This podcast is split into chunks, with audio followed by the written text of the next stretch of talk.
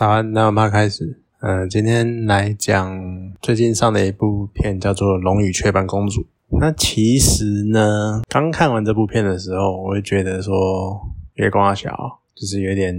莫名其妙，然后会觉得有点呃，没有到烂片的程度了，可就会觉得好像不太值得去花钱去看这部电影的感觉。为什么呢？因为它。其实节奏还蛮破碎的，就他感觉好像很多小小的那个，他想要碰触很多议题，譬如说家暴啊，或者是虚拟世界啊，或者是很多相关类似的议题这样子，然后还有如何帮助人啊。可是，一来他的虚拟世界呢，这个作者这个导演他叫西川守，那他。我对他印象最深的电影应该是夏呃动画，应该是《夏日大作战》，这是一部一阵子以前的动画。那那一个呢，其实就在讲一个，其实题材蛮特别的，因为特别的点在它是一个，他在讲网络虚拟世界，呃，网络虚拟世界，然后他们在里面过生活，然后结果这个虚拟世界会反过来影响到现实世界的，比如说一些网络的操作之类，类似这种的状态。然后主角他们就要有点类似拯救世界的样子。好，我只是大概提一下《夏日大作战》的样子。那我之前前一阵子他又上了一部重上了一部作品，叫《狼的孩子雨和雪》。然后他呢是在讲一个家庭，其实他就是在讲一个家庭的故事，然后用一个比较奇幻的角度，因为他们的爸爸是狼人，可是因为意外过世了这样子。然后妈妈如何，身为人类的妈妈如何照顾两个小狼人？子女这样子，那是一个比较偏奇幻的故事。其实你可以看得出来，他我当然他还有很多部作品啊，但是我从这几个作品的给我的感觉是，他想要讨论一些议题。那只是他在讨论这些议题的时候，他又不想要用很传统的方式去做陈述，或者是用很普通的现实世界社会的方式去做陈述，所以他都会用一种比较科幻或比较奇幻的方式去包装。就像狼的孩子，他可能想在讲，他想讲的就是家庭，然后如何教养孩子、教养子女的方式。那小日大作战可能就在讲，呃，虚拟世界对现实世界的影响。那像龙与雀斑公主，她可能就是在想讲家暴或者是一些类似霸凌的事件这样子。只是呢，你可以看到很多人的评价，其实大概也是类似的，就是它的节奏非常的破碎，然后很没有、很不连贯，甚至于我觉得到最后面来讲。好吧，我先讲好，就是他会有一点就很破碎，然后会觉得很莫名其妙，就怎么突然变成这个样子，然后下一秒就换成另外一个方式，然后而且很多东西都没有讲，很多设定都只是直接展现在你面前，但是完全没有解释是为什么。所以你在刚看完的时候，你一定会觉得说这个是很莫名其妙的电影，很莫名其妙的动画。我一开始也是这样觉得，但是呢，当我看完了。这部动画过个两三天，甚至一直到现在，我脑海中一直在回想那一个，就脑海中一直回荡那个动画里面主角在唱歌的那些歌的旋律跟音乐，然后还有那个那个场景那个画面，我就觉得这应该不太单纯。然后我回想了一下，我发现他。呃，因为它的剧情设定是主角呢，她是一个很害羞的女孩子，然后她常不敢讲话或干嘛的。可是呢，当她发有一天发现，她发现这个虚拟世界叫 U，然后她登录了这个世界之后，她发现她可以很自在的唱歌，然后很自在的，她是一个歌声很好的人，但是因为在现实世界中，她不好意思唱歌。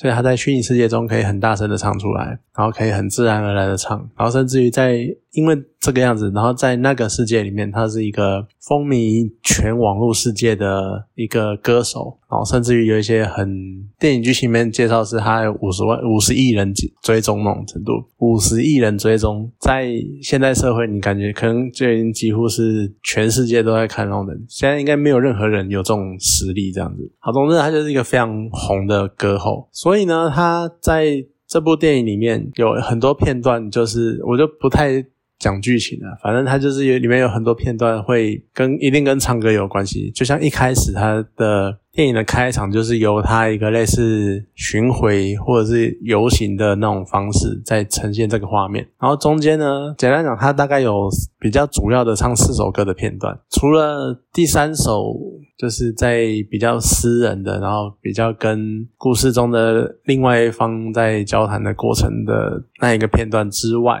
其他都是蛮大场面的表现。然后那个表现，你就会觉得他让我感觉好像导演是不是先。做了这四段动画啊，想好了这四个桥段，然后要怎么演出，然后要怎么展现，然后要旁边的那个背景啊这些，他等于说先设定了这四个桥段之后，才去想办法把这四个片段串起来，然后就算得很烂。所以呢，其实这四段，呃，甚至于那三段比较大的表演是蛮精彩，而且甚至于是。那个音乐下下去，然后那个画面一出来，你会全身鸡皮疙瘩起来的，就像他一开始的那个入场的音乐，我刚刚讲了嘛，就很像那种游行的嘉年华会游行的那种场面，然后那个。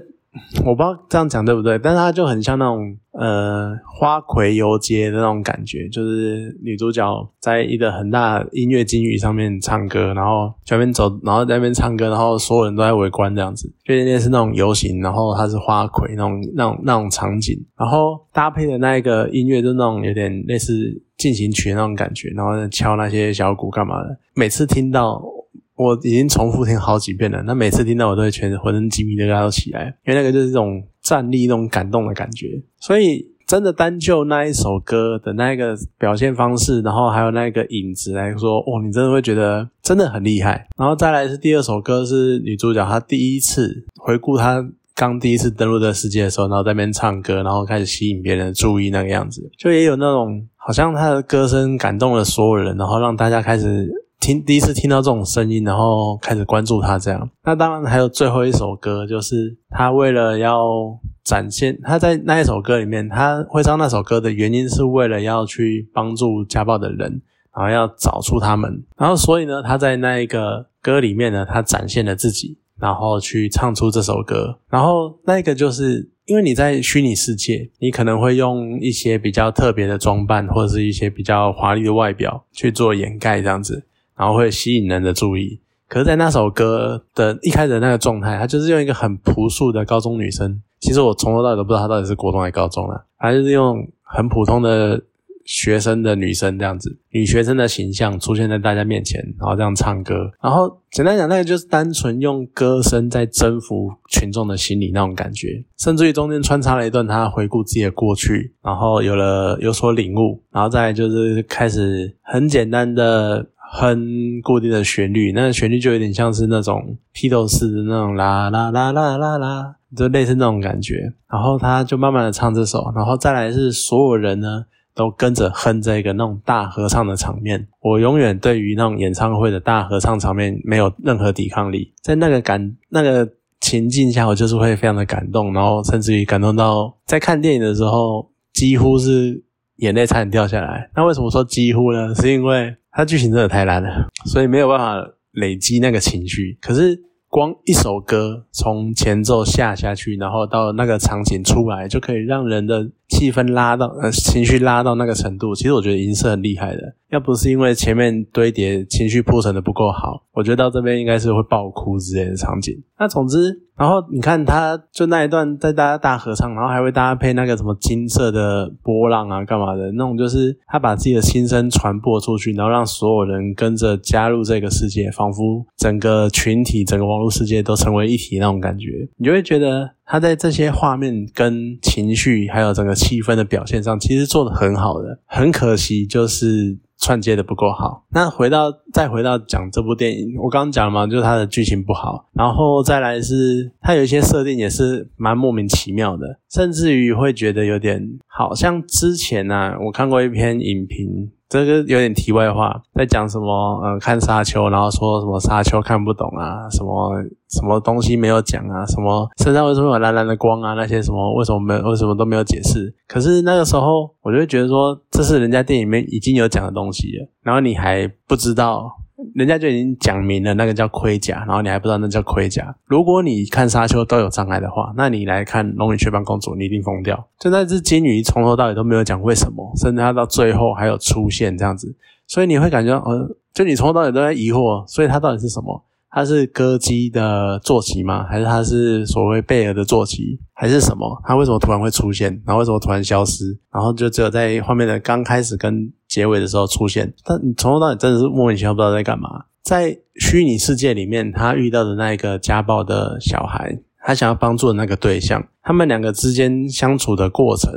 还有整个到结尾。甚至于连命名，你都可以看到一个迪士尼经典动画，叫做《美女与野兽》的影子。为什么呢？女主角在虚拟世界里面的名字叫贝尔，然后男主角呢，虽然在虚拟世界里面叫做龙，可是呢，所有的代称，所有对他的代称跟对他的抨击，还有对他的代号，都叫做 The Beast。啊，你完全就是在抄《美女与野兽》啊！那如果你要这样的话，《美女与野兽》它的剧情跟连结度来说，绝对比你好上十倍吧。所以我就有点不知道他在干嘛。可是，所以你会看完，你真的会觉得我到底看了什么那种感觉。可是，就刚我刚像我刚刚讲的嘛，你一直会回想到那个音乐跟那个场景，所以这反而让我想到另外一件事情，就是我们在看电影的时候，我们到底在看什么，或者是让我重新思考，我们到底是为了什么去电影院看电影的？因为。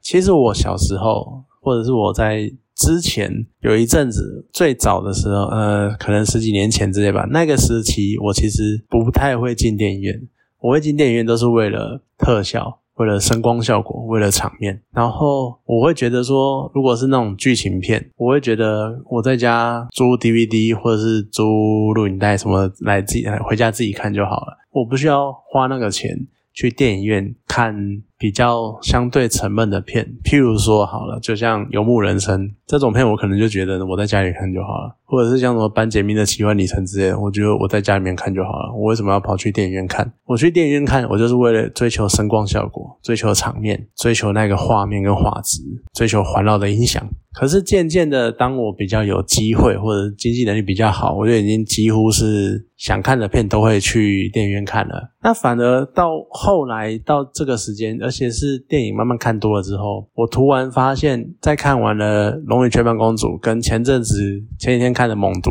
我突然发现，好像我是不是又忘了当初那个感觉？就其实去电影院为什么要去电影院看？就是因为电影院里面的设备是你家里面通常不会有的那种。超高贵的放映机，然后那超大的布幕、大画面，然后那种高级音响、那环绕的效果。当然，很多人在讲说什么家庭剧院什么的，可是一般人是不会有那个十几二十万的财力去布置一个这样的环境。甚至于，当你这样真的布置起来的时候，你也感受不到那一个空旷的音场，或者是那个距离，然后还有那个画面打满的感觉。所以，你为什么会去电影院看电影？其实很多时候就是为了追求那个高级的。可能没有到顶级，但是相对来说非常高级的声音效果、影音效果。以这个角度来看的话，其实《龙与雀斑公主》它是一个很适合在电影院看的电影，但是它的剧情就又会让人却步，所以我都会很好奇，那到底是为了什么会去电影院看电影呢？就像以前我一定是蜘蛛人，好或者是什么像魔戒这种会有大场面的电影，我一定是去电影院看，而甚至于。我去看，我也不是为了剧情，因为很多时候，说实在的，你在看一部电影的时候，你在看预告，你在看海报，你在看简介，你怎么会知道它的剧情走向完整的是什么？当如果如如果你知道剧情完整走向，你根本就已经被暴雷完了。很多时候你是不知道剧情的，但是什么东西会吸引你进电影院？其实就是它所展现出来的声光效果。那我们就是为了那个声光效果去看的。我。开始会觉得，我们是不是不需要这么在意，不需要这么苛求所谓的在电影院看的时候，不需要那么苛求所谓的剧情，或者该说的是，一部电影它其实有很多很多面向，像好剧情可能是一个很重要，或者是很多人会拿来讲的，但是其实电影所呈现出来的摄影画面。然后还有它的音响、音乐、配乐，然后它的声光效果，然后整体加起来的感觉，其实也是很重要的。那当这些环节都是这么重要的时候，是不是一两个环节稍微弱一点，或者是比较差一点，我们可以忽略掉那一块，然后去让其他的部分去享受其他的部分？就像《龙与雀斑公主》，就是让你享受，讲直接一点，就是 MV 啊，就是有点类似四首歌的 MV，然后用中间。莫名不知所云的剧情串场串起来，那是不是你可以单纯就去享受那些声光音响效果带来给你带来的那种感动，然后那种回荡回响的感觉？好像这也是一个看电影的方式，或这也是一个电影院它所能呈现的方式。所以现在再过了几天，稍微沉淀了一下，再去回想《龙与雀斑公主》这部片呢，我会说这是一个剧情很烂的好电影，剧情很烂的好动画，算是蛮特别的啦，算是一个近期。因为我其实之前在疫情期间那个电影院关闭的时候，我就一直在想电影院存在的意义是什么。那刚好《龙与雀斑公主》这部片让我想到，或许我们还需要。有电影院的存在，就是为了那一个我们没办法随手在家拥有的那种高级顶级的音响效果，所以我们需要电影院这样的地方来看，来让我们去看到一些导演、一些幕后工作人员他们所为这部电影做出的一些在配乐、在画面、在摄影上面所展现出来的实力跟强大的地方。那剧本什么的，真的，我还是要再说一下，就是其实剧本跟剧情这种东西，是你不管在什么平台，你都可以感受到那个感动的程度了。但是声光效果真的是去电影院才能够感受得到，所以这也是一个对于前阵子电影院关闭的时候，很多人在质疑说，我们到底还需不需要电影院？我觉得我们还是需要电影院的。就是为了那一个说的世俗一点，就是为了大荧幕，就是为了场面，就是为了听起来爽，看起来爽，就这样子。所以我们就是为了看爽片嘛，对啊。所以我觉得这就是电影院存在的意义。哈，这算是蛮有趣的。就从一个我原本会觉得完全不值得一顾的动画电影，去回想到这些有的没的方面的话题，我觉得也是蛮有趣的。呃，所以。你说我推不推荐这部电影？如果你有那个闲钱，然后歌真的还不错，你可以先去听一下那个 YouTube，或者是现在 YouTube，因为他之前在日本已经上了 YouTube 有个歌有歌。如果你觉得歌蛮不错、蛮有趣、蛮喜欢的，你可以去听听了喜欢了你再去看。然后呢，你就别抱持一个心态，就是你就是去看 MV 的概念就对了。好了，那今天这部电影就讲到这边，好，谢谢大家。